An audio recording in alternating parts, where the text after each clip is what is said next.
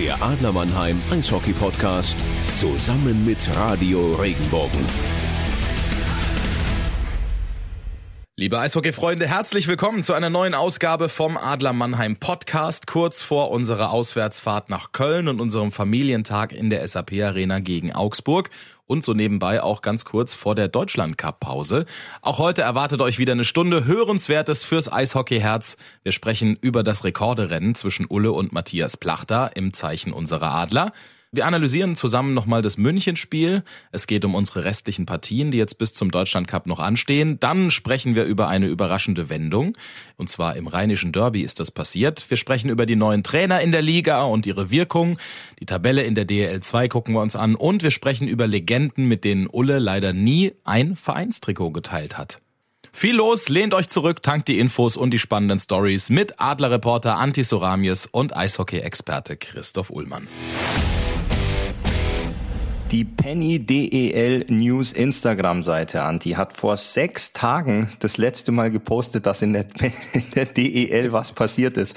Und wir wollen in unser Warm-up immer mit ein paar Infos um uns werfen. Heute gibt's nicht viel. Ja, so richtig äh, viel ist nicht los. Ist es ein gutes Zeichen, ein schlechtes Zeichen? Sag du es mir, ich weiß es nicht. Wahrscheinlich ein ganz gutes Zeichen, es ist Ruhe überall. Zwei Kabinenweisheiten schmeiße ich dann aber jetzt trotzdem mal raus, Anti. Die Stärke des Wolfes ist sein Rudel. Und die Stärke des Rudels ist der einzelne Wolf. Und nach einem Spiel immer so schnell wie möglich aus den nassen Sachen raus, sonst wird man krank. Jetzt bist du, Anti, etwas angeschlagen. Frage von meiner Seite. Hast du zu lang deine verschwitzten Sachen angelassen? Und müssen wir als Wolfsrudel jetzt um dich als einzelnen Wolf fürchten? Fällst du ab? Bist du unser schwächstes Glied im Rudel? Ich glaube ja, momentan schon. Aber alle, die jetzt zuhören und äh, Angst bekommen, ich habe mehrere Corona-Tests gemacht. Also ich habe kein Corona. Das heißt, ihr braucht keine Masken beim Zuhören des Podcasts anziehen. Du auch nicht, Ule, brauchst keine Maske. Ich bin negativ. Ich bin ja vor vier Wochen genesen gewesen und äh, entsprechend also äh, geht mir soweit äh, okay. Das ist nur meine Stimme irgendwie, die belegt ist. Aber das kriegen wir hin. Das ähm, Hört sich ein bisschen rau an. Hört sich so ein bisschen an, als wäre gestern Party gewesen.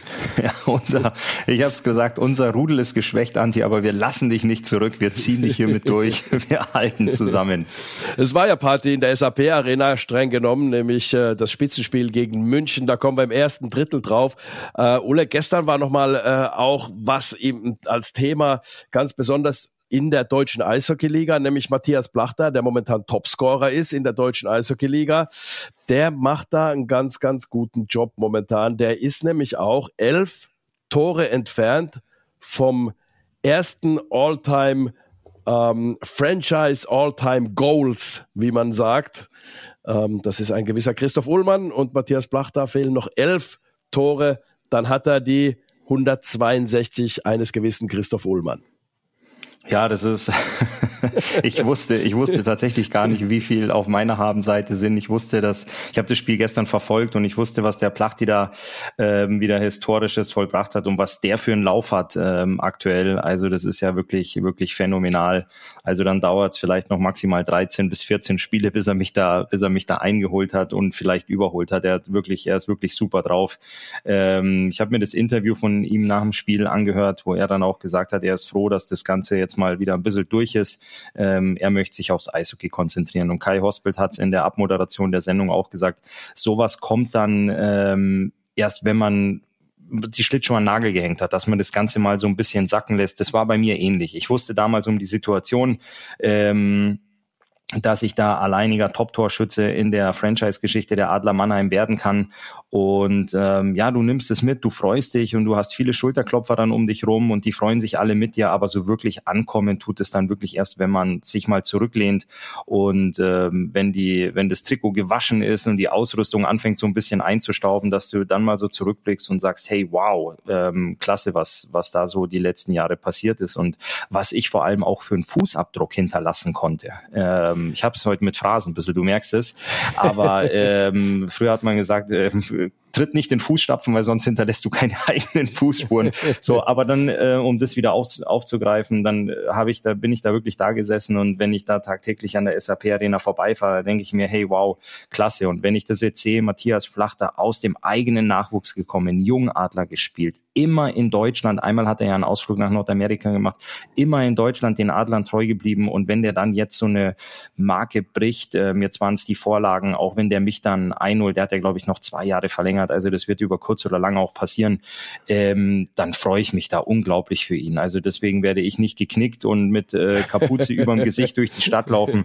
Da freue ich mich echt für ihn. Ich äh, werde da mal mit der Adlerorganisation sprechen. Vielleicht laden sie mich dann ein, wenn es wirklich äh, kurz auf knapp steht, dass ich dann runtergehen kann, um ihn auch zu gratulieren dann nimmst du den Namen, sagst Plachti, gute Arbeit, ihr seid immerhin zusammen noch Meister geworden. Also von daher, ähm, ja, sind es äh, schöne Erinnerungen. Und dann muss man ja auch sagen, das ist ja trotzdem natürlich was Persönliches, was man gerne auch als Mannschaftssportler ein bisschen hinten anstellt. Das hört man ja immer wieder, aber trotz alledem, das habe ich nämlich gestern Plachter auch gesagt, vorm Spiel war das, ähm, da habe ich auch ein Interview gemacht äh, für eben für das Adler, ähm, äh, für den Adler YouTube-Channel und da hab, hat er gesagt, du kennst mich lang genug, mir ist sowas nicht wichtig. Das ist richtig, aber nach der Saison ist es, oder beziehungsweise nach der Karriere, wie du gesagt hast, und außerdem ist es trotzdem ein Hinweis, dass du immer gut gespielt hast, dass du deiner Mannschaft immer auch geholfen hast zu gewinnen. Und das ist ja ein Hinweis darauf, auch, dass du eine gute Leistung erbracht hast für den Club, für den du gespielt hast und äh, unter ähm, äh, ja, wie soll ich sagen, also einfach unter den Umständen immer dein Bestes gegeben hast und deswegen finde ich es einfach äh, auch was Wichtiges. Also für Fans ist es wahrscheinlich ein bisschen mehr als für den Spieler an sich, aber ähm, ich drücke die Daumen, elf Tore noch bis zu dir, Ulle, dann machen wir im Podcast was Besonderes dazu. ich freue mich auch, du hast es gesagt, du ähm, ja, bist, bringst immer Leistung, erzielst deine Tore, aber was in so einer Sache auch ganz, ganz wichtig ist, dass du ganz oft auf dem Eis stehst. Das heißt, du bist gesund geblieben. Du warst äh, nicht verletzungsbedingt draußen, ähm, was ja auch zu so einer Karriere äh, dazugehört, sondern du konntest wirklich sehr, sehr viel mitwirken und hast immer, äh, ja, immer auf gutem Niveau gespielt, weil Spielen ist das eine, aber dann wirklich auch immer so regelmäßig zu treffen, da bedarf es ja auch einem Lauf. Und äh, den hat Matthias Plachter seit Jahren. Und ähm, das ist das ist eine tolle Sache. Jetzt habe ich doch noch ähm, zwei Scoops gefunden, Anti, die in unser Warm-up reinpassen, in dem wir uns mittlerweile ja schon befinden. Ähm, ich habe gerade gesprochen, Matthias Plachter hat es gestern im Interview gesagt, äh, Kai Hospelt hat das Spiel gegen München so abmoderiert. Freddy Tiffels hat auch ein interessantes Interview gegeben, dass sie gut gespielt haben, die Münchner gegen Mannheim, und dass er sich aber auch freut, dass sie diesmal kein Gegentor in eigener Überzahl bekommen haben. Das waren nämlich vor diesem Spiel tatsächlich vier, vier, Stück, vier Stück und ähm, das ist das ist wirklich äh, erwähnenswert, weil du hast eine Top-Überzahl mit München. Ähm, du stehst oben in der Tabelle und dann unterläuft, unterläuft dir ein Fauxpas, wie man es nennen will, aber dann doch recht häufig. Und wo wir bei Toren sind, ähm, in Köln ist auch ein ganz, ganz kurioses Tor gefallen und zwar ein Treffer der Eisbären Berlin in dem Spiel gestern. Die Eisbären Eisbären schießen aus dem eigenen Drittel den Puck einfach mal raus, weil Köln sich im, im Angriff befindet. Und der Puck kullert und trullert durch die neutrale Zone ins Kölner Drittel. Mirko Pankowski will die kurze Seite zumachen. Der Puck springt einmal kurz auf und fällt ihm über den Schoner unter der Stockhand durch ins Tor. Also was ganz, ganz Kurioses ist es gewesen. Ich weiß nicht, ob du es gesehen hast. Man kann es auf gesehen, der ja. Ja. Penny DL-Seite nochmal nachgucken. Also sicherlich was, äh, wo er sich, glaube ich, auch heute nicht mit beschäftigen will und auch nicht mit dem Torwarttrainer analysieren möchte. Es ist was, äh, was definitiv ein, ein richtiger Blooper ist. Aber ähm, ja, ähm, den Eisbären hat es nicht geholfen. Sie haben das Spiel trotzdem in Köln verloren. Und Mirko Pankowski wird sich wahrscheinlich über den Sieg gefreut haben, aber da wird er ähm, ja vielleicht heute Nacht mal schreckhaft aufgewacht sein. Ja, ich schätze auch, dass er heute die sozialen Medien zulässt, weil da gibt's einige Bilder davon und das ist einfach so eine Geschichte. Das passiert ja als Torhüter irgendwann, ähm, irgendwann in der Karriere mindestens ein, ein oder ein einziges Mal so ein Ding. Und das nächste Mal, wenn so eine Scheibe auf dich zukullert, da legt er sich, glaube ich, flach hin ähm, auf die Torlinie drauf, dass das Ding dann ja abprallt und nicht irgendwo dann äh, den Weg durch zwischen Schoner und was weiß ich durchfindet. Also das ist schon kurios und ich glaube, das also es wird keinen gegeben haben, der sich so über einen Kölner Sieg gefreut hat wie ähm, Mirko Pankowski. Stell dir vor, die hätten äh, unentschieden gespielt, dann in der Overtime verloren. Da glaube ich, hast du schon einige äh, Momente, wo du dann irgendwie am liebsten Handtuch übers Gesicht und nie mehr rausgucken. Aber so ist es also, ja, verzeihbar, muss man sagen, kurios. Wir lieben sowas äh, als Zuschauer, sonst werden wir uns nicht mehr drüber unterhalten. Wir haben immer wieder Themen durch sowas auch. Definitiv. Und wir schauen jetzt, dass wir mal schnell in die Kabine kommen. um äh, gleich ins erste Drittel zu starten, weil da gibt's viel zu besprechen über das Topspiel.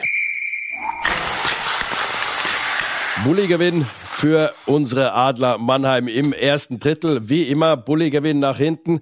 Und äh, fangen wir mal ganz hinten an. Gehen wir noch mal ganz kurz auf das Spiel, bevor wir über das Münchner Spiel sprechen. Noch mal ganz kurz. Es ist Schnee von gestern, aber immer noch äh, finde ich, wenn ich in die SAP-Arena reinkomme, die ist ausverkauft. Frankfurt ist da, dann kommen besondere äh, Gefühle auf. Da hast du Gänsehaut, wenn äh, der Gegner reinkommt, wenn der so laut ausgepfiffen wird. Also das ist schon ein Hammer. Die Adler haben dieses äh, Spiel sehr, sehr souverän gespielt gegen Frankfurt, das Derby am Freitag.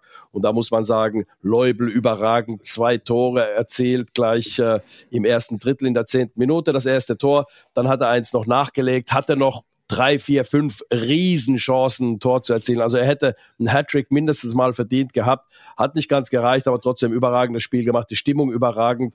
Und ich denke, dass man da auch gezeigt hat in diesem Spiel, dass Frankfurt auf einer Welle reitet. Aber wenn man die Welle irgendwie bricht, dann haben sie zumindest in der SAP-Arena, wenn du stark spielst als Mannheim gegen die, dann haben sie nicht viel zu melden gehabt.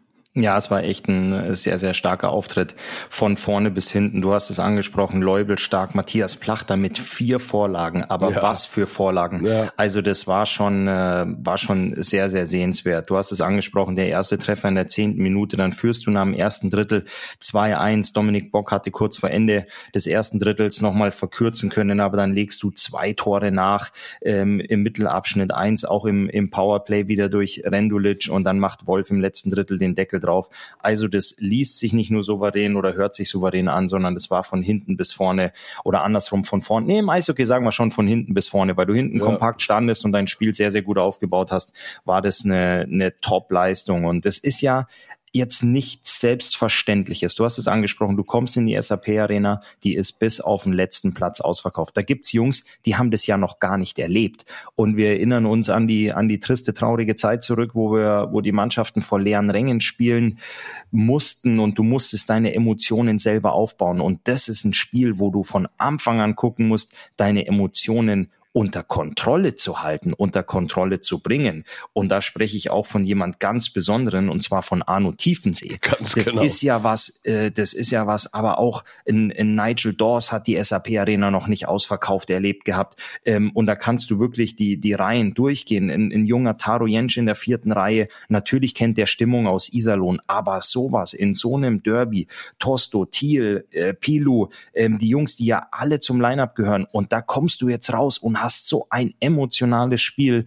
Ähm, das Ganze wirklich zu verpacken. Ich erinnere mich da an meine Zeit zurück. Wir hatten ja die Arena oft ausverkauft gehabt. Ich meine, da waren es die, die heißen Spiele gegen die Eisbären, die, die Derbys oder die emotional aufgeladenen Spiele gegen Köln, gegen Frankfurt.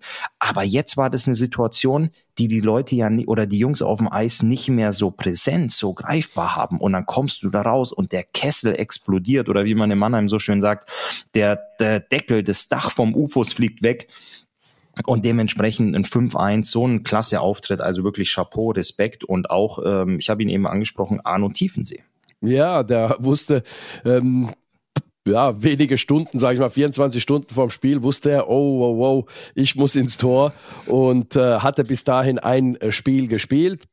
Da war Felix einfach nur auf der Bank gesessen und dann Felix erkrankt. Also er muss die Last auf seinen Schultern tragen, zumindest äh, zwischen den Pfosten. Und Arno, da muss ich wirklich sagen, Hut ab vor ihm. Es ist ein ruhiger Typ. Er äh, ist nicht in sich gekehrt, aber ich würde sagen so reflektiert. Er ist, er ist äh, ruht in sich und ich glaube, das musst du bei äh, so einer Stimmung auch. Sonst kriegst du es nicht hin. Er hat auch gesagt, ein bisschen nervös war er am Anfang, aber dann äh, kam die Sicherheit dazu und entsprechend hat er eine Top-Leistung abgerufen. Seine Jungs vorne dran. Also es war wirklich, wie du es gesagt hast, von hinten bis vorne wirklich eine Top-Leistung. Angefangen bei Arno Tiefensee, der wirklich plötzlich dann ins kalte Wasser geworfen wird, in so eine Stimmung, in so eine äh, aufgeheizte, aufgeladene Stimmung. Also wirklich ähm, tolle Leistung. Wenn wir aber jetzt schauen, diese tolle Leistung, wo du wirklich alles aus dir rausholst, wo du dich aufladen musst mit allem, was es äh, gibt, um so ein Spiel zu spielen, die Emotionen irgendwo trotzdem im Griff behalten und so weiter. Und dann gehst du zwei Tage danach nach Nürnberg, die einer der heimstärksten Mannschaften der Liga und hast vielleicht so ein bisschen das Gefühl, naja, die packen wir schon, das kriegen wir schon hin. Wir haben ja jetzt äh, sehr, sehr stark gespielt. Und dann klappt's doch nicht ganz, obwohl, wie ich finde, das Spiel in Nürnberg eine Partie war, wo du sagen kannst, die Adler haben es ganz gut gemacht, direkt äh, zu Beginn. Wohlgemut das 1 zu 0 in der zweiten Minute, dann denkst du, okay, da bist du drin, dann kommt der Ausgleich. Und dann hast du so ein bisschen das Gefühl, dass du gar nicht so schlecht spielst, aber dir fehlt dieses letzte Quäntchen ähm, Durchschlagskraft, dieses letzte Quäntchen, so dieses Messer zwischen den Zähnen fehlt dir, was du definitiv gehabt hast am Freitag gegen ähm, Frankfurt, hast du in Nürnberg nicht ganz aufs Eis gebracht und dann reicht's halt nicht, um einen Sieg zu holen, auch wenn man sagen muss, ein bisschen, wir sprechen gleich noch im zweiten Drittel übers rheinische Derby, was am Freitag war, aber ganz kurz noch dazu, die Adler haben ja auch eine Aufholjagd begonnen, da gab's noch einen äh, Empty-Netter von Schmölz, und dann stand es 3-1, Wohlgemut, macht den Anschlusstreffer und dann waren noch wenige Sekunden äh, auf der Uhr und die Adler hätten es fast sogar noch geschafft, auszugleichen. Also das äh, war schon eine Charakterleistung trotz alledem hinten raus.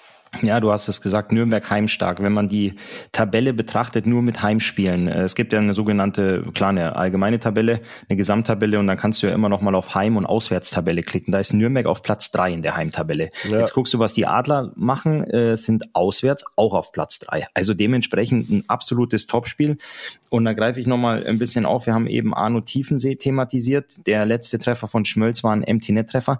Er hat auswärts zwei Gegentore kassiert. So, mit zwei mhm. Gegentoren gibst du deiner Mannschaft die Möglichkeit, das Spiel zu gewinnen. Und äh, wohlgemut beide Adler-Tore erzielt, das eine zur Führung in der zweiten Spielminute bereits, aber dann haben es eben die Adler auswärts nicht geschafft, dann nochmal ordentlich nachzulegen. Dann der Empty-Netter, Arno Tiefensee war vom Eis und dann nochmal der, ähm, der von dir eben auch angesprochene Anschlusstreffer und dann nochmal die paar heißen Sekunden. Das war natürlich was, was den Adlern wehgetan hat, weil du hast dieses Emotionsspiel gegen Frankfurt, du weißt, danach kommt München zum Topspiel in die SAP Arena und das Spiel wird dann medial ein bisschen vergessen und natürlich auch in den Köpfen der Jungs, nachdem dieser ganze Druck, diese Spannung von der ausverkauften SAP Arena und dem 5-1-Sieg gegen Frankfurt so ein bisschen abfällt, fehlen dir dann auswärts vielleicht auch ein paar Prozent.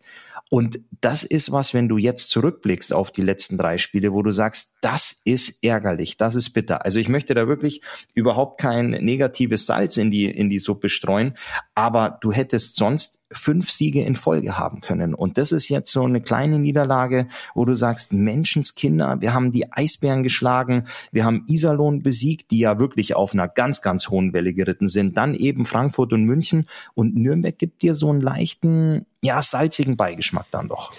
Ja, vor allem du äh, hast natürlich auch das äh, Topspiel dann wieder im Blick gegen München. Bis sieben Punkte hinter München vor dem Spiel gegen äh, Nürnberg. Hast ein Spiel weniger. Also rechnen wir das mal so, wenn man es ganz positiv sieht. Wenn du sagst, okay, unterstellst mal dieses eine Spiel, was man weniger hat, gewinnst du dann sind es vier Punkte, dann gewinnst du noch in Nürnberg, dann ist es nur noch ein Punkt und dann kannst du sogar in München vorbeiziehen beim Dienstagsspiel. Und ähm, ich weiß, dass manche so rechnen und manche auch so gerechnet haben, auch bei den Adlern nicht äh, also sagen wir es mal so, zumindest im Hinterkopf hatten, nicht so äh, vordergründig, aber trotzdem im Hinterkopf hatten. Das hat sogar im Coaches Corner ähm, Bill Stewart gesagt, dass ihm deswegen auch das Ganze geärgert hat, dass sie so nah an München hätten drankommen können, sogar überholen können. Deswegen hat ihn die Niederlage besonders geärgert. Also man schaut da trotzdem auf die Tabelle. So ist es nicht, auch wenn die Entwicklung des Teams das Wichtigste ist. Aber ja, du ähm, hast es äh, so gesagt. Und dann ist es einfach so, dass man ähm, trotz alledem dann München besiegt hat und nah dran gekommen ist. Man ist jetzt auf vier Punkte rangekommen an München durch den Sieg und kann dann noch näher dran kommen, wenn man eben dieses Spiel, was man noch in der Hinterhand hat, dann äh, gewinnt. Also Siegen ist äh, wirklich, wenn man oben bleiben will, Pflicht, weil sonst schaffst du es nicht, da ganz hoch zu kommen. Du musst da ein paar Spiele gewinnen, sonst äh, äh so zwei gewinnen, eins verlieren ist nicht. Ja, das ist richtig. Und äh, zwei gewinnen, eins verlieren, dann nehme ich, nehme ich mir die zwei raus aus den beiden Zahlen. Du hast noch zwei Spiele vom Deutschland Cup. Du erwartest jetzt, äh, beziehungsweise du reist nach Köln am äh, kommenden Freitag und dann kommen die Augsburger Panther. Ähm, das tut mir auch manchmal ein bisschen weh. Die sind aktuell Vorletzter. Ich habe ja noch zwei Jahre in Augsburg gespielt. Bei denen läuft es aktuell wirklich überhaupt nicht rund. Heute haben sie, wir zeichnen heute auf am Mittwoch, die haben die Möglichkeit in Straubing, was natürlich auch keine leichte Aufgabe ist, zu spielen. Aber wir ähm, sprechen jetzt da tatsächlich über die Adler in Köln und dann Augsburg. Das ist was, du hast, ähm, Jungs, offiziell ist die Einladung von Toni Söderholm ja noch nicht raus für den Deutschland Cup. Du weißt aber, dass einige Jungs schon Bescheid wissen. So, jetzt hast du gestern München geschlagen. Jetzt hast du heute Mittwoch. Dann hast du noch einmal schlafen, fährst nach Köln, hast die zwei Spiele vor der Brust noch, bevor es in die wohlverdiente Pause, Schrägstrich zum Deutschland Cup geht. Du hast einige Jungs, die fahren dann zu Toni und äh, ziehen sich das schwarz-rot-goldene Trikot mit dem Adler drauf an und ein paar Jungs, die sicherlich ein paar Tage wegfahren, um mal durchzuschnaufen. Jetzt willst du aber natürlich vorher noch sechs Punkte einfahren. Ich weiß selbst, dass das immer keine einfache Aufgabe ist. Man beschäftigt sich vielleicht schon mit der Urlaubstasche, die zu packen ist, oder man beschäftigt sich mit der Reisetasche für Toni. Und zwischendurch kommen ja noch zwei Spiele. Das ist jetzt eine Aufgabe. Ich sage, äh, wenn ich jetzt zurückdenke als Spieler, du musst die sechs Punkte holen. Da bleibt gar nichts anderes übrig. Ja, Von außen definitiv. betrachtet muss man das auch ganz klar, muss das ganz klar die Zielsetzung sein. Aber du weißt es auch, Anti, du bist schon lange dabei, du bist auch nah dran an den Jungs, an den Spielern, dass das vielleicht auch so ein Spiel sein kann mit Nürnberg-Effekt? Fragezeichen? Weißt du, Frankfurt, München und dann kommt Nürnberg, dass du jetzt so sagst, naja, jetzt haben wir die noch, vor allem das letzte Spiel gegen Augsburg, dass du die vielleicht nicht ganz so auf die leichte Schulter nehmen darfst? 100 Prozent. Das ist ja immer, das ist ja immer das Problem der Spitzenmannschaft. Also wenn du gegen eine Mannschaft spielst, die da hinten äh, oder unten drin hängt, wie Augsburg zum Beispiel, das Spiel gegen Köln, sage ich, das ist so eine 50-50-Nummer, wo du sagst, okay, wenn du eine gute Leistung bringst und du wirst wissen, die Kölner sind ganz gut am Freitag, wirst du wissen, ähm, okay, wir brauchen eine gute Leistung, um da Punkte zu holen. So, also da glaube ich, musste mit der Mannschaft gar nicht viel sprechen. Aber du hast gesagt, dieses dieses Spiel zu Hause gegen Augsburg, alle sind schon mit den Köpfen ein bisschen in der Pause wie auch die Pause beim einzelnen Spieler aussehen wird. Und das haben wir schon oft erlebt, dass dann so ein ja, man sagt ja so in der Jägersprache, das angeschossene Tier, ja, äh, ist dann nochmal besonders äh, gefährlich. Und das sind die Augsburger momentan. Die haben die wenigsten Punkte bisher. Die haben zwar weniger Spieler als äh, Bietigheim, aber die haben die wenigsten Punkte.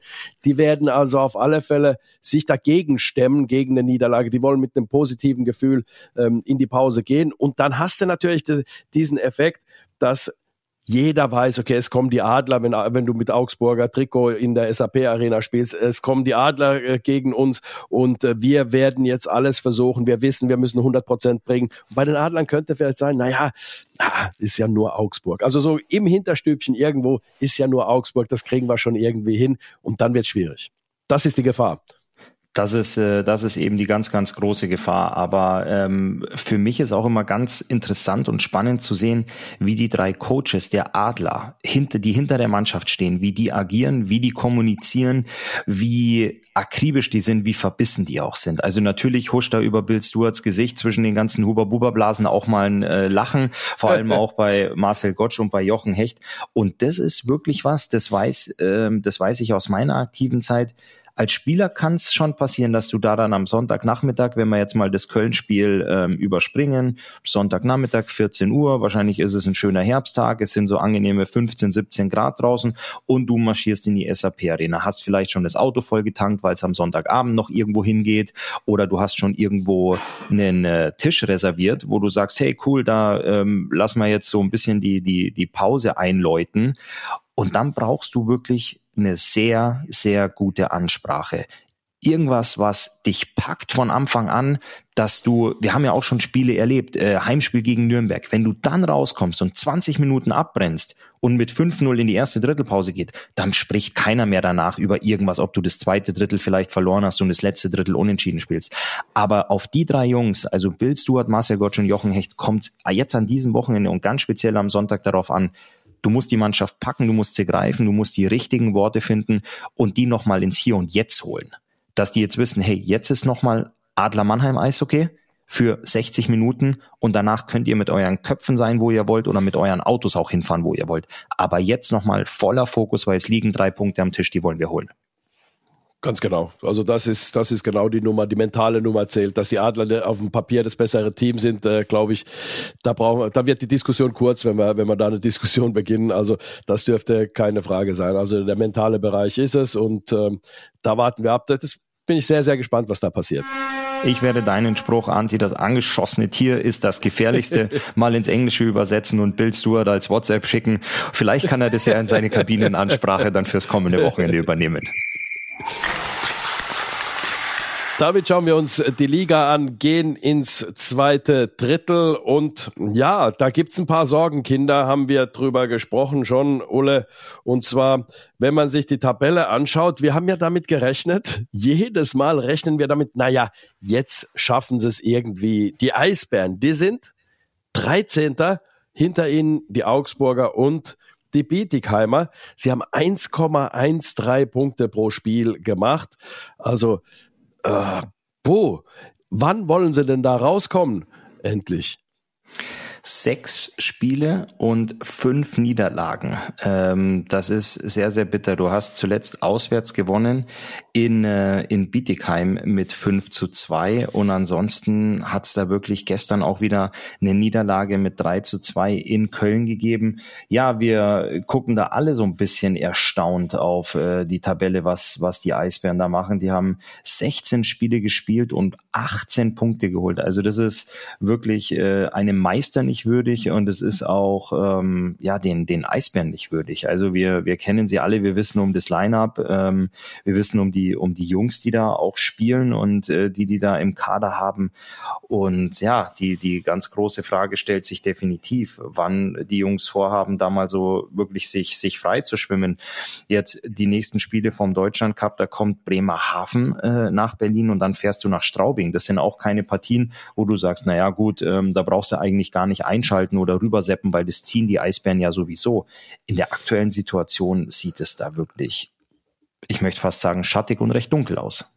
Äh, definitiv. Also ähm, wer bin ich, dass ich denen Tipps gebe, wie, was sie besser machen sollen? Das müssen sie selbst rausfinden. Äh, ich glaube, die würden auch viel Geld bezahlen, wenn, wenn jemand käme und sagen würde, äh, so müsst ihr das machen, dann kommt er da unten raus. Also das ist ja diese Nummer, das kannst du beobachten. Ich beobachte Augsburg relativ äh, genau ähm, und du siehst es, also wenn du mal da unten drin hängst, und das weißt du auch, Christoph, dann ist es einfach so, du spielst gut, verlierst aber trotzdem. Wenn du oben bist, hast du mal ein Spiel, was du nicht so gut spielst und du gewinnst es halt trotzdem. Du schaffst, also du findest den Weg, das Spiel zu gewinnen.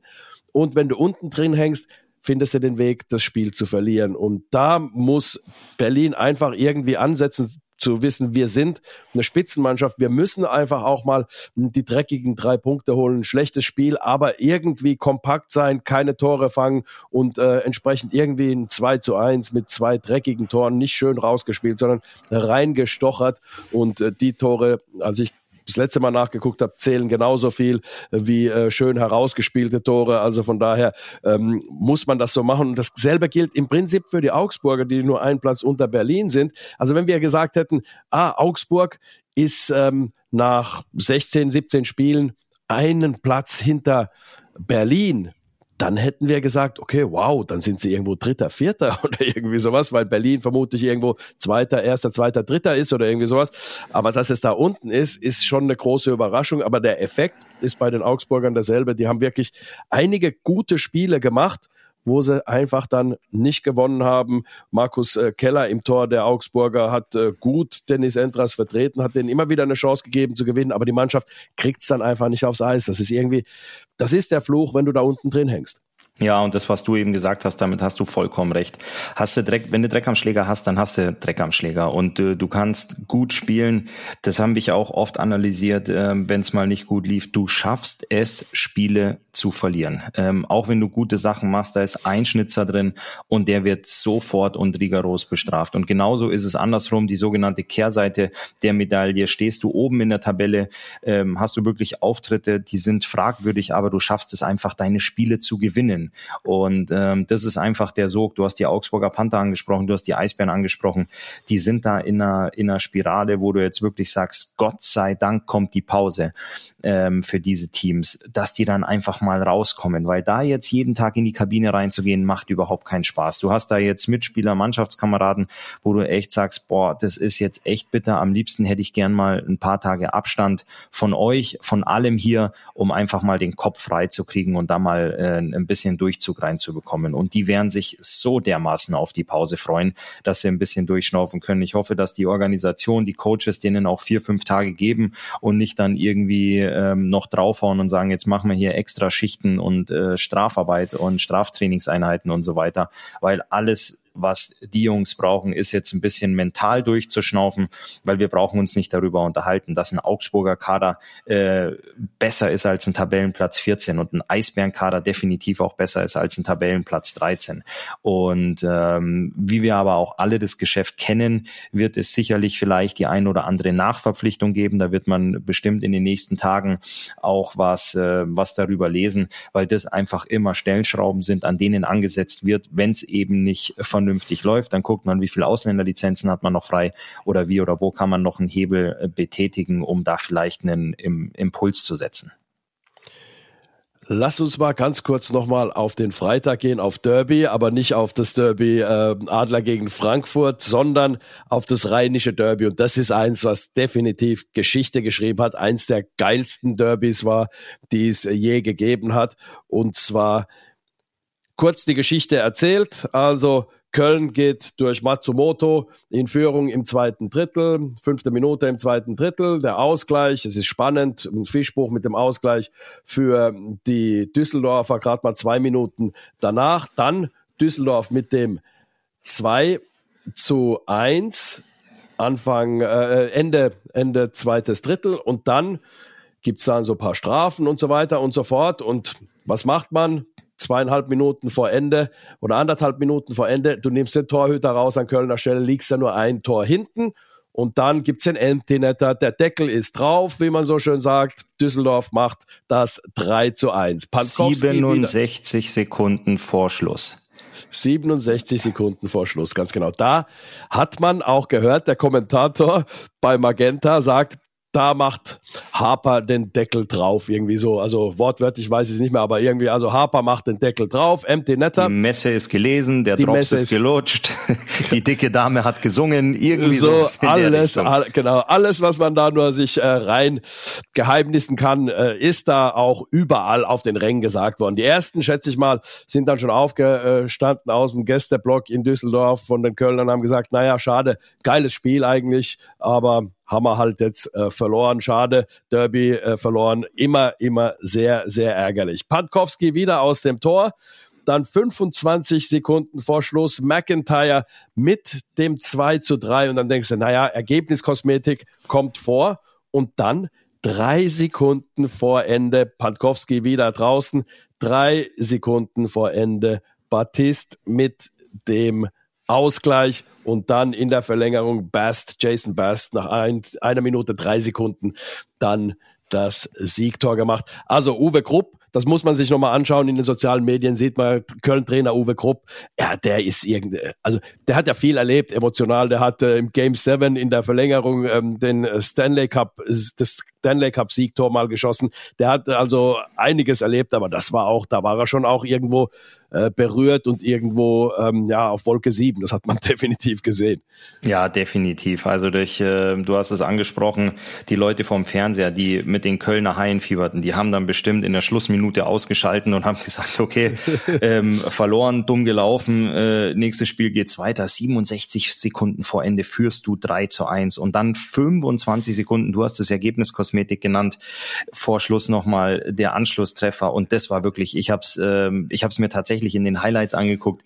Das ist wirklich denkwürdig. Ich habe auch im KIC-Trikot einige Spiele in Düsseldorf spielen dürfen und es ist schon immer was Cooles, das rheinische Derby. Natürlich auch in der ausverkauften Lanxess Arena, aber das ist ein Spiel, das wird sicherlich sehr, sehr lange in Erinnerung bleiben, dass die Haie sich da nicht aufgegeben haben. Und das ist so ein Spiel, Anti, wo du als Mannschaft vielleicht in einem Saisonrückblick, wo auch immer die Reise für die Kölner Haie hingehen wird, das Spiel wird definitiv erwähnt wenn es im besten Fall nach oben geht, du irgendwo eine super Saison spielst, äh, das Halbfinale erreichst oder vielleicht sogar ins Finale kommst, ähm, was auch immer mit den Kölner Haien passiert, wird man sicherlich am Ende der Saison sagen, das Spiel war der Turning Point. Wir haben uns nicht aufgegeben. In dem Spiel hat man den Charakter der Mannschaft gesehen. Da war keiner, der schon den Schläger weggestellt hat oder die ähm, altbekannte Flinte ins Korn geworfen hat, sondern das war wirklich was, ähm, ja, ein ein furioser Spieltag mit dem Spiel Mannheim gegen Frankfurt, das rheinische Derby. Also da war einiges los und dass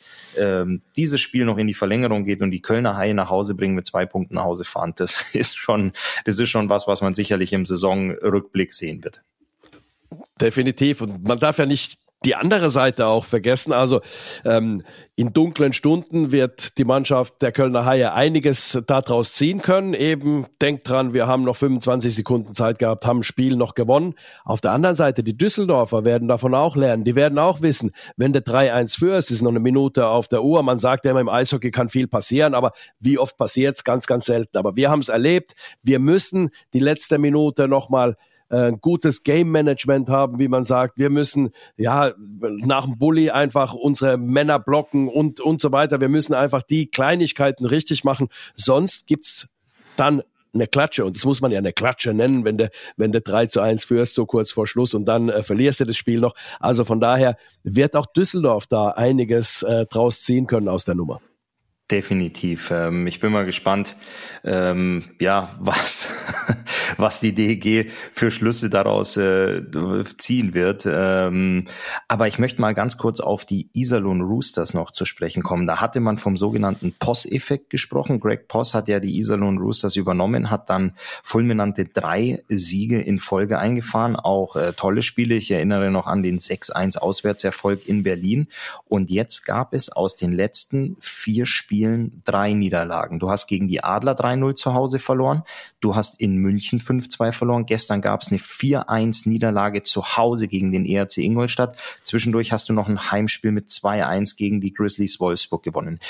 Wie schätzt du das ein, Anti? Ist es, okay, Trainerwechsel, neuer Effekt, boom, drei Siege und jetzt bist du wieder in der Realität angekommen. Jetzt ist es einfach die Qualität der Mannschaft, Qualität in Anführungsstrichen einfach das, wo du sagst, na ja, das war jetzt so ein Strohfeuer, welches wieder verpufft ist?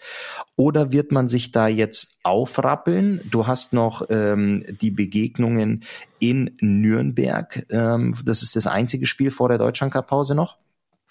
Und dann sortierst du dich, wie ein Greg Post das auch richtig strategisch gut macht, dass der die Mannschaft coacht, um dann wieder in die richtige Spur zu finden. Oder wie ich es eben gesagt habe, sagst du, naja gut, äh, das, da war ein Strohfeuer, aber die Mannschaft ist nicht besser. Ja, und zwar ähm, meine Einschätzung ist folgende. Du kriegst einen neuen Trainer, einer, der auch mental sehr ähm, gut aufgestellt ist. Also der weiß, wie Mannschaften funktionieren, der auch ähm, sich mit dem mentalen Bereich sehr beschäftigt hat. Der hat, glaube ich, sogar ein Buch geschrieben, inzwischen Greg Boss, ähm, über Mentalcoaching beziehungsweise äh, mentale Effekte.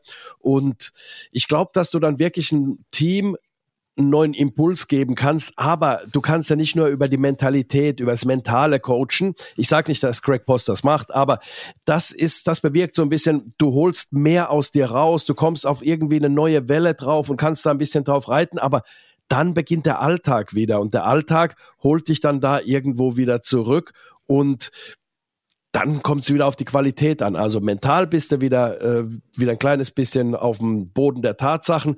Dann kommt es auf deine Qualität an. Dann kommt es auch darauf an, wie kannst du dich für jedes Spiel aufladen? Wie kannst du dich im Training, wie kannst du konzentriert dort arbeiten? Da ist dann nur noch dieses äh, Let's go, guys, sage ich jetzt mal, ähm, nicht mehr genug, sondern da musst du wirklich dann auch auf die auf den Charakter der Spieler gehen. Äh, die müssen dann auch, die, die, Mechanismen müssen greifen. Spielsystem muss man ein bisschen verändern und so weiter. Und ich glaube, die Pause tut denen sehr, sehr gut, weil sie nämlich jetzt so irgendwo ähm, in diese, in diesen Bereich gekommen sind. Mental mit Sicherheit noch irgendwo äh, wir waren ja ganz gut äh, ein paar Spiele und jetzt so ein bisschen wieder äh, nach unten gekommen und die Qualität kann man, die Mannschaftsqualität kann man in so einer Pause erhöhen, indem man einfach dann auch trainiert, bestimmte Mechanismen nochmal trainiert und dann das äh, neue System, was Greg Post mit Sicherheit auch äh, langsam versucht äh, reinzubringen, dann einfach ein ähm, bisschen ja, an den Stellschrauben dreht und ein bisschen verfeinert.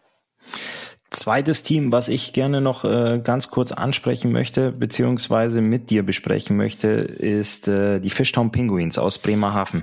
Du hattest sechs Siege in Folge und jetzt gab es zuletzt drei Niederlagen in Folge. Du standest zwischendurch auf Platz eins, also wir jammern auf ganz, ganz hohem Niveau hier gerade. Aber du hast jetzt ähm, aus den letzten drei Spielen waren zwei zu Hause, einmal gegen Straubing, das ging 4 zu 5 nach Verlängerung verloren. Gestern gab es eine Heimniederlage mit 1 zu 3 gegen die Nürnberg Ice Tigers und du hast noch mit 6 zu 2 in Ingolstadt verloren. Ist das was, wo Bremerhaven jetzt zuletzt über ihren Verhältnissen gespielt hat. Wir sprechen vom Platz eins, also wo du gesagt hast, okay, die haben ein bisschen overperformed und ähm, werden jetzt einfach ein bisschen eingeholt. Du hast noch zwei Spiele vor der Pause, musst nach Berlin und es kommen die Grizzlies Wolfsburg. Ist es auch eine Mannschaft, wo du sagst, wir haben es ja gesagt bei, bei Berlin und auch jetzt bei den, bei den Iserlohn Roosters, die lechzen nach der Pause, die lechzen nach, ähm, ja, erstmal raus aus der Kabine, mental ein bisschen durchzuschnaufen. Ist Bremerhaven für dich auch so ein Team? Ja, 100 Prozent, weil ähm, dass die äh, eins der Top 6 Teams sind, äh, mit den Jahren geworden sind, da brauchen wir ja nicht diskutieren. Das haben sie ja gezeigt, jede Saison, dass sie gute Leistung zeigen. Aber das ist auch, ich glaube, dass es auch so eine Geschichte bei denen ist.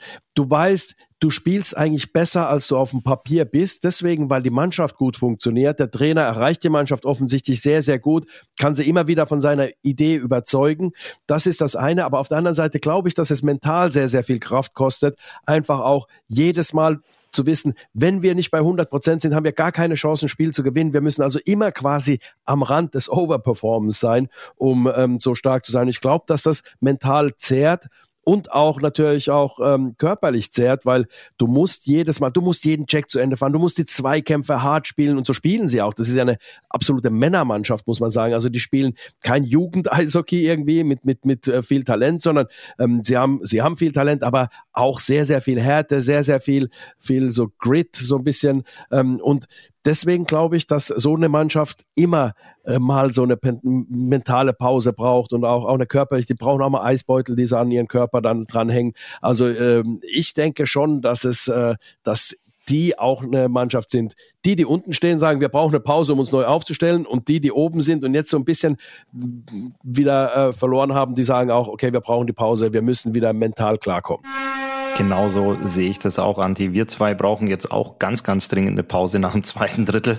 Aber um das Ganze, um das Ganze nochmal abzurunden, der ERC Ingolstadt ist auch momentan unglaublich heiß. Sieben Siege aus acht Spielen, aktuell Tabellenplatz zwei. Morgen geht's weiter im Heimspiel gegen die Bietigheim Steelers und dann fährst du noch nach Frankfurt ähm, am Sonntag, bevor der ERC Ingolstadt äh, dann auch, also auf Platz zwei habe ich sie nicht gesehen. Also oben dabei dabei. Ja, wir haben gesagt, es ist eine Mannschaft, die die Tuchfühlung zu den Top-Teams halten will. Aber der ERC Ingolstadt spielt für mich aktuell so ein bisschen die Rolle der Eisbären Berlin. Und ähm, aber ich sage es auch immer wieder und ich höre mich das gerne selber wiederholen, wenn ich sage, die Punkte, die Hänschen holt, muss Hans später nicht holen. Wir wissen, dass Ingolstadt immer zum Ende der Saison oder zum Ende der Hauptrunde so ein bisschen an der Sechs gekratzt hat. Die wollten die erste Playoff-Runde umgehen und da machen sie jetzt einen abartig guten Job, stehen auf Platz zwei und ich glaube auch, auch mit dem Spiel morgen gegen Bittigheim und dann mit dem Auswärtsspiel in Frankfurt freuen die Jungs sich auch unglaublich auf die Pause. Ja, ganz genau. Also die, die haben ja sich sehr schnell gefunden, muss man sagen, mit dem neuen Trainer. Ein paar neue äh, Spieler, die haben jetzt auch ein bisschen Verletzungspech, trotzdem performen sie gut. Die reiten auch auf der Welle, die sind auch so, da Mensch, die gewinnen Spiele, wo du gedacht hast, die gewinnst du normalerweise nicht. Die drehen Spiele, wo du denkst, oh wow, da geht's einer Mannschaft gut, die sind gut drauf. Entsprechend äh, zeigen sie es dann auch in den Ergebnissen und stehen da. Ich sag sogar, Ingolstadt könnte die Deutschland-Cup-Pause äh, auf dem ersten Platz verbringen. Dann gehen wir ins letzte Drittel, Christoph, ein bisschen wieder in die Niederung. Und das meine ich gar nicht äh, respektlos, sondern einfach, äh, ja, es ist halt nun mal die zweite Liga. Die zweite Liga ist die zweite Liga. Und ähm, da schauen wir uns die DL2 an. Und ähm, da hat Krefeld, die waren ja sportlich nicht schlecht, aber da hat ähm, Peter Dreiseitel offensichtlich die Mannschaft äh, gut hinbekommen. Die gewinnen wieder äh, und äh, stellen sich ganz gut dar momentan. Definitiv, du sagst es, äh, stellen sich ganz gut dar. Ähm, in Zahlen belegt ist es der dritte Tabellenplatz. Also das sieht ähm, sehr, sehr gut aus. Ich denke, dass man da in Krefeld ähm, aktuell zufrieden, ich will nicht sagen sehr zufrieden ist, aber zufrieden sein kann. Ähm, du hast 2,07 Punkte im Schnitt. Ähm, in der Zahl sind es 31. Vor dir ist Kassel mit 33 und Kaufbeuern mit 35. Also wir sagen es ja immer wieder gerne. In der zweiten Liga geht's ratzfatz, dass du mal nach unten rutscht und auch ganz schnell wieder oben dabei bist. Aber ähm, ich glaube, die sportliche Leitung, die sportliche Führung hat in Krefeld äh, das erzielt, was sie sich unter dem Trainerwechsel vorgestellt haben. Und demnach sind die, werden werden die dort mit einem, ich denke mal, mit einem Lächeln durch die Seitenstadt laufen aktuell. Das glaube ich auch und ich glaube, dass äh, Peter Dreiseitel natürlich auch die Pause ähm, sehr gut ähm, zu Gesicht stehen wird, sage ich mal, weil der kann da noch ein bisschen feilen mit den Jungs, kann da ein bisschen arbeiten und kann dann auch äh, ja sein System implementieren. Er hat ja gesagt, er will da bestimmte Sachen anders machen und entsprechend ähm, brauchst du ja immer paar Trainingseinheiten. Wenn du viele Spiele hast, dann hast du ja gar nicht die Trainingseinheiten, um eben am System zu arbeiten. Da brauchst du dann ein bisschen spielfreie Zeit und ähm, das ist natürlich dann auch äh, für Krefeld gut. Wir haben ja immer gesagt, ne, wir schauen da mal nach Krefeld. Äh, ich sage immer, ich kaufe mir eine Tüte Popcorn, setze mich hin und gucke mir das von weitem an. Aber momentan wird dort seriös gearbeitet.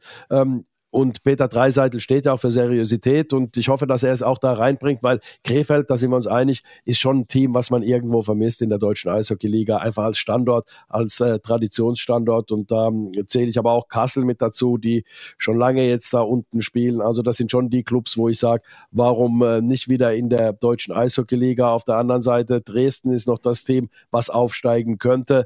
Das wäre dann ein neuer Farbtupfer, sage ich mal, dann in ähm, der deutschen Eishockey-Liga. Allerdings allerdings die Dresdner auf dem neunten Platz. Sie müssen aufpassen, dass sie da nicht auf den zehnten kommen, haben nur zwei Punkte mehr als Grimmitschau auf dem zehnten Platz, haben ein Spiel äh, mehr als Krimitschau und dann müssen sie dann schon wieder ein bisschen weiter runter gucken. Die Lausitzer Füchse auf dem elften Platz, da muss Dresden schon aufpassen, dass sie da nicht, dass sie da nicht abrutschen. Also das ist so ein kleines bisschen der Underperformer, finde ich, wenn man auch ähm, in Dresden das Line-Up sieht, die, die Jungs, die dort spielen. Das ist eigentlich eine Mannschaft, von der man gedacht hat, dass die oben mitspielt momentan. Ja, auf jeden Fall. Wir haben es ja immer wieder beobachtet und sprechen auch immer sehr intensiv über diese drei Teams. Und ähm, ja, dass Dresden aktuell nur auf der neun steht. Letzte Woche gab es ja diesen derben Ausrutscher, da hat man ja gegen Ravensburg, was war das, fast zweistellig oder war das ein 9-1 9-1 verloren? Genau. Und ähm, aber jetzt bist du da wirklich auf neun. Äh, du musst aufpassen, du hast es gesagt, ein Spiel mehr als der Tabellenzehnte. Ähm, das ist natürlich auch nichts, äh, was du, was du jetzt kontrollieren kannst. Aber da musst du echt gucken aus Dresdner Sicht, dass du da wieder deine Punkte holst, um äh, da wieder nach oben Anschluss zu finden.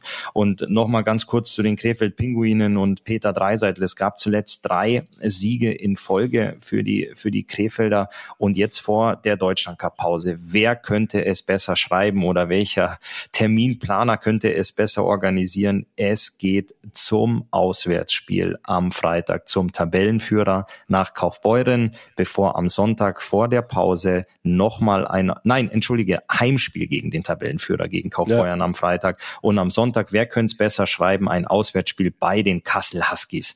Das sind dann diese zwei äh, von dir oder von uns immer wieder angesprochenen Teams. Also da ist nochmal richtig Spannung drin. Also das sind aber Trainingswochen, die machen als Spieler unglaublich Spaß. Wenn du weißt, du stehst auf der drei, der Tabellenführer kommt am Freitag und dann fährst du zum Tabellenzweiten. Du hast Fäden in der Hand, die du selbst ziehen kannst, um dich in eine super Position zu bringen, aber was auch Spiele sind, wo du für dich sagst, ich will mich mit euch messen und wenn ich irgendwann aufsteigen will im Frühjahr, dann muss ich euch schlagen und damit fange ich am besten dieses Wochenende an. Genau, da geht es auch um Duftmarken zu setzen. Man will ja auch zeigen, hey, äh, die beobachten sich ja gegenseitig auch, die Teams, und man will ja auch zeigen, hey, bei uns, okay, es gab ein bisschen Querelen, Trainerauswurf und so weiter und so fort, aber jetzt hast du ein, einfach wieder Stabilität und äh, bist irgendwo auch dann wieder da, wo du, wo du sein willst, nämlich äh, in der Position, einfach in der die Pole Position dann äh, auch zu übernehmen. Also die, dieses Selbstverständnis hat man natürlich dort auch am Niederrhein. Also von daher, ähm, ja, sehr, sehr spannend, äh, eine tolle, tolle äh, Konstellation auch. Lass uns ganz kurz nochmal auf den Partner, den Kooperationspartner der Adler schauen, die Heilbronner Falken, die waren ja letzter gewesen, hatten dann einige Spiele gewonnen. Jetzt haben sie wieder das Problem, sie verlieren, verlieren immer wieder, haben 13 Punkte, sind äh, vorletzter, haben nur Bayreuth unten drunter mit sieben Punkten. Die sind so ein bisschen, die setzen sich so immer mehr ab nach unten. Aber ja, äh, das ist momentan ähm, wieder, da ist wieder der Wurm drin bei den Heilbronnern. Ja, das ist eine Situation, die einfach nicht so wirklich schmeckt. Du hast es äh, geschafft, wieder zwei Spiele in Folge zu verlieren. Davor gab es einen Sieg im Penaltyschießen gegen die Lausitzer Füchse. Ähm, davor auch wieder in, in Bad Nauheim verloren. Also das sind einfach die Fakten, das sind die nackten Zahlen. Wenn du 15 Spiele gespielt hast und nur 13 Punkte holst, dann ist es, dann ist es einfach nicht, oder ist es einfach zu wenig, um oben mitzumischen. Und ähm, da bleibe ich auch dabei. Die werden sich freuen, wenn jetzt Pause ist. Und da bin ich auch gespannt, wie man sich da zusammenrauft. Äh, es ist ja auch kein Geheimnis, dass die Funktionäre oder die sportliche Leitung der Adler Mannheim auch immer wieder aushilft und ähm, ja mit Rat und Tat zur Seite steht, was in Heilbronn passiert und was da gemacht wird. Und da wird man natürlich auch die Zeit haben und sich aber auch die Zeit nehmen müssen, sich da mal zusammenzusetzen, um zu gucken, wo stehen wir, wie können wir das verbessern, was müssen wir verändern, was muss passieren.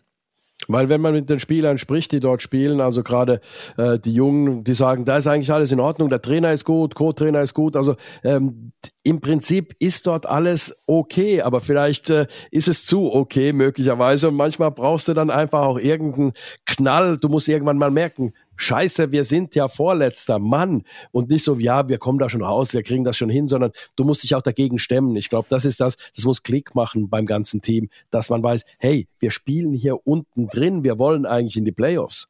Also das hört sich für mich überhaupt nicht okay an, wenn du Tabellenvorletzter bist. Also in so einer Mannschaft, wenn da die Stimmung gut ist und wenn alle sagen, nee, hier passt eigentlich alles und du guckst auf die Tabelle des ähm, dann, dann läuft da was falsch. Dann bin ich lieber in der Kabine, wo vielleicht äh, die Ansprache des Trainers oder der ein oder andere Mitspieler vielleicht äh, irgendwo ein bisschen zwickt oder ungemütlich ist, aber dann spiele ich gerne oben mit. Ähm, ganz getreu nach dem Motto, Reibung erzeugt Wärme und ähm, irgendwo ist dann, glaube ich, jeder lieber irgendwo angesiedelt, wo du, wo du weiter oben mitspielst, weil da ist definitiv mehr Spaß in der Kabine drin. Anti, ich muss mal ganz kurz zur Auswechselbank rüberfahren. Ich muss mal schnell das Trikot wechseln. Ähm, wir haben jetzt das Trikot angehabt mit dem DEL-Logo auf der Brust, haben kurz zum DEL2-Logo gewechselt, aber jetzt möchte ich mal in Schwarz-Rot-Gold schlupfen. Wir sprechen vom Deutschland Cup. Wir sprechen von der Pause.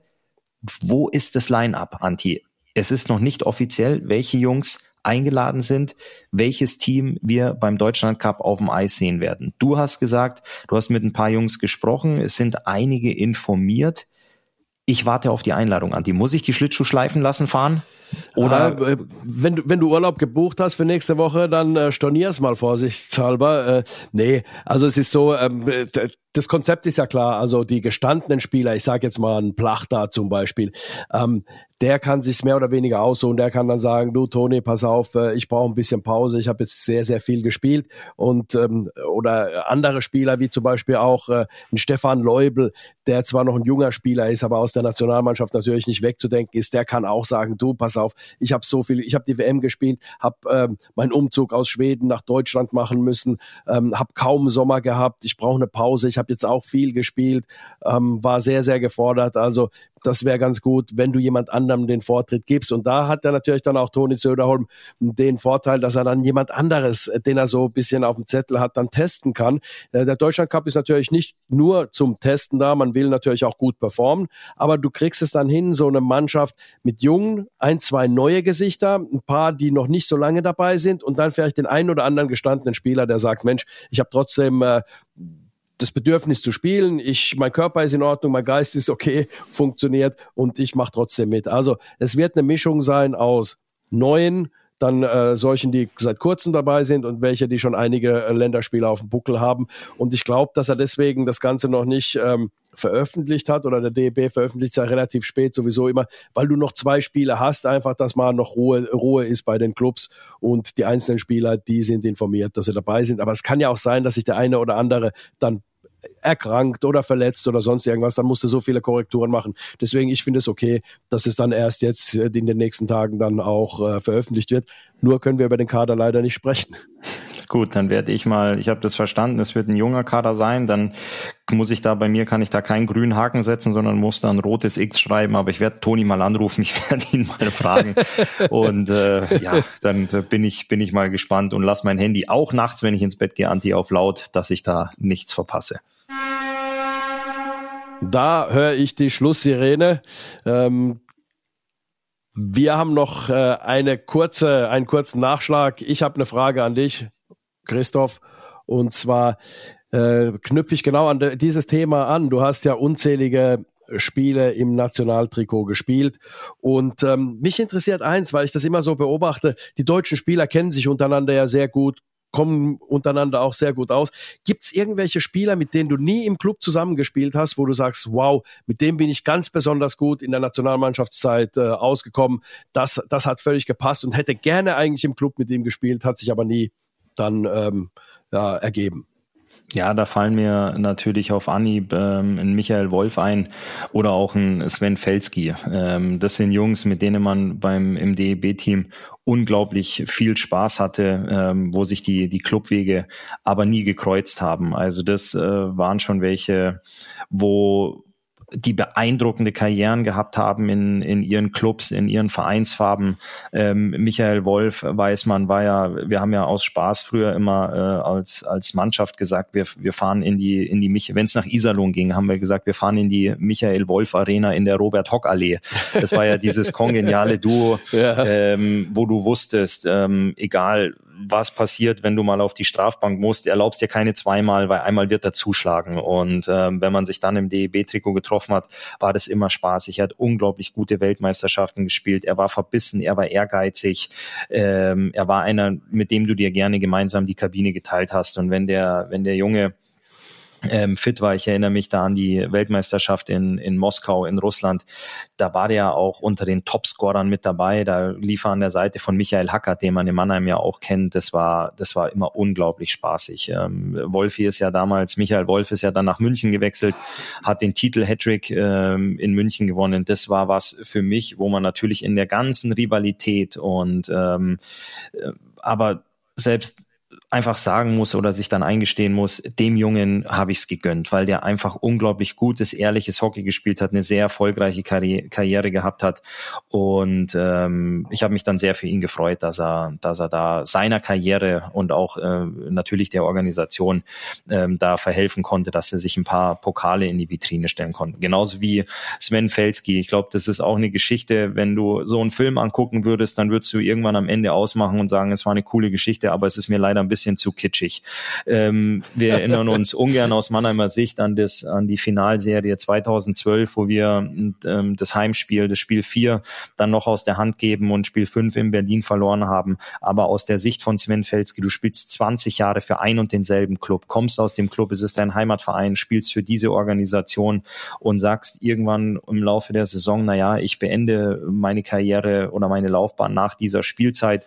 Und es war Spielnummer aus Felski, Sven Felski seiner Sicht Spielnummer 999, welches sie dann in Mannheim in der Finalserie Spiel 4 noch gedreht haben und er verabschiedet sich mit seinem tausendsten Spiel und dem Meisterpokal in der Hand ähm, von der Eisfläche. Ähm, das kannst du dir nicht ausdenken. Also wenn, nee. wenn, sich jemand das ausdenkt, sagst du, ja, okay, also das so wird es ja. nicht laufen. Und mit, mit Fälle verstehe ich mich unglaublich gut. Also wir haben viel Spaß, wenn wir mal die Möglichkeit haben, irgendwo zusammen zu kommentieren, ähm, telefonieren gelegentlich. Wenn ich in Berlin bin, melde ich mich auch, äh, melde ich mich mich auch regelmäßig, dass ich da mal bei ihm vorbeifahre. Und das ist auch einer, du hättest dir den nie woanders vorstellen können als in einem, in einem Trikot der Eisbären Berlin. Und er war auch einer beim DEB, mit dem es unglaublich viel Spaß gemacht hat. Da gab es immer was zu lachen. Ähm, eine ganz besondere Anekdote, damals gab es noch den Swiss Cup. Wir haben in der Schweiz gespielt. Er war einer von den gestandenen Nationalspielern. Ich war relativ neu im Team und genauso auch ein Philipp Gogula. Der war neu in der Mannschaft gewesen und wir hatten, ich weiß gar nicht, gegen wen wir da gespielt gespielt haben. Der Swiss Cup war ja immer so von der Beteiligung ähnlich wie der Deutschland Cup. Da waren die Schweizer dabei als Gastgeber natürlich, die Slowaken, die Deutschen und dann wurde das immer noch durch ein, ein weiteres Team ergänzt. Und Philipp Gugula hat einen Schlag aufs Ohr bekommen ähm, am Spiel zuvor und musste, das war eine sehr schmerzhafte Verletzung, musste mit, äh, weiß nicht, drei, vier oder fünf Stichen genäht werden am Ohr Ähm, das war was, was dann auch abgeklebt wurde und dann natürlich, ich meine, es ist schmerzhaft, es ist bitter, aber dann kommen natürlich so Sprüche wie, was ist los, Van Gogh und sowas äh, abends, abends im Hotel und wir waren am nächsten Tag, ähm, saßen wir wieder in der Mannschaftskabine, waren alle bereit fürs nächste Spiel. Es war recht ruhig, alle waren äh, ja, angespannt, konzentriert, fokussiert und haben darauf gewartet. Uwe Krupp war der Trainer, ähm, dass der Uwe reinkommt und seine Ansprache hält und dann ähm, sagt Sven Feld, Nowitzki so völlig aus dem Trockenen, aus der kalten Hüfte raus sagt, da kommt Jungs, auf geht's weiter, genauso wie gestern. Richtig? Gugi, du altes Schlitzohr. Und das waren einfach so Sprüche, die Sven Felski dann, dann immer wieder, immer wieder gebracht hat, die so auf dem Punkt waren. Ähm, aber auch wenn es darum ging, sich zu konzentrieren oder auch wirklich den, den, den richtigen Weg einzuschlagen, die richtigen Worte zu finden, war er einfach top. Und ein Riesenspaßvogel aus, außerhalb der Kabine, auch außerhalb der Eisfläche. Also einer, ähm, wo ich gerne mal gesagt hätte, das wäre mal lustig gewesen, vielleicht äh, auf längere Zeit oder auch eine erfolgreiche Zeit gemeinsam zu spielen. Aber selbst die, die Zeiten in der Nationalmannschaft mit ihm waren super. Das sind die zwei, die mir auf Anhieb einfallen, ähm, wo ich auch immer wieder Freude hatte, sie dann ja, bei, bei Spielen gegeneinander zu sehen, ob es vorm Spiel, ob es nach dem Spiel, ob es dann nur beim Shake Hands war. Ähm, Michael Wolf und Sven Felski. Vielen Dank. Ich finde es immer wieder unfassbar spannend, wenn du uns äh, an deiner Karriere äh, teilhaben lässt, an dem Teil, nämlich den man nicht sehen konnte, genau solche Geschichten aus der Kabine, deine Einschätzungen aus der Kabine. Deswegen ist es so unfassbar cool, mit dir diesen Podcast zu machen. Wir hören uns nächste Woche wieder, oder?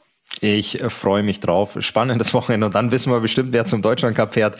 Und dann sehen wir, welche Teams sich noch konzentrieren konnten ähm, und äh, ja, mit einem Lächeln in die Pause fahren oder welche vielleicht mit einer lockeren linken Hand am Lenkrad Richtung, äh, Richtung Pause unterwegs sind und rechts die Faust in der Tasche ballen müssen. Genauso machen wir es. Also nächste Woche gibt's den Podcast wieder, den Adler Mannheim Podcast mit Christoph Ullmann und natürlich mit mir, Anti Soramias. Jo, das Programm für die nächsten Tage steht. Es geht nach Köln und danach zu Hause beim Familientag mit ganz vielen Aktionen für die ganze Familie im Umlauf. Es wird wieder Kuchen verkauft für den guten Zweck von der AFCA. Also wir freuen uns auf eine volle Halle am Sonntag und auf euch nächste Woche wieder bei der nächsten Ausgabe vom Adler Mannheim Podcast. Wer es noch nicht gemacht hat, gerne bis dahin noch auf Instagram liken. Ihr findet uns unter adlermannheim.podcast. Schöne Zeit, bis zum nächsten Mal.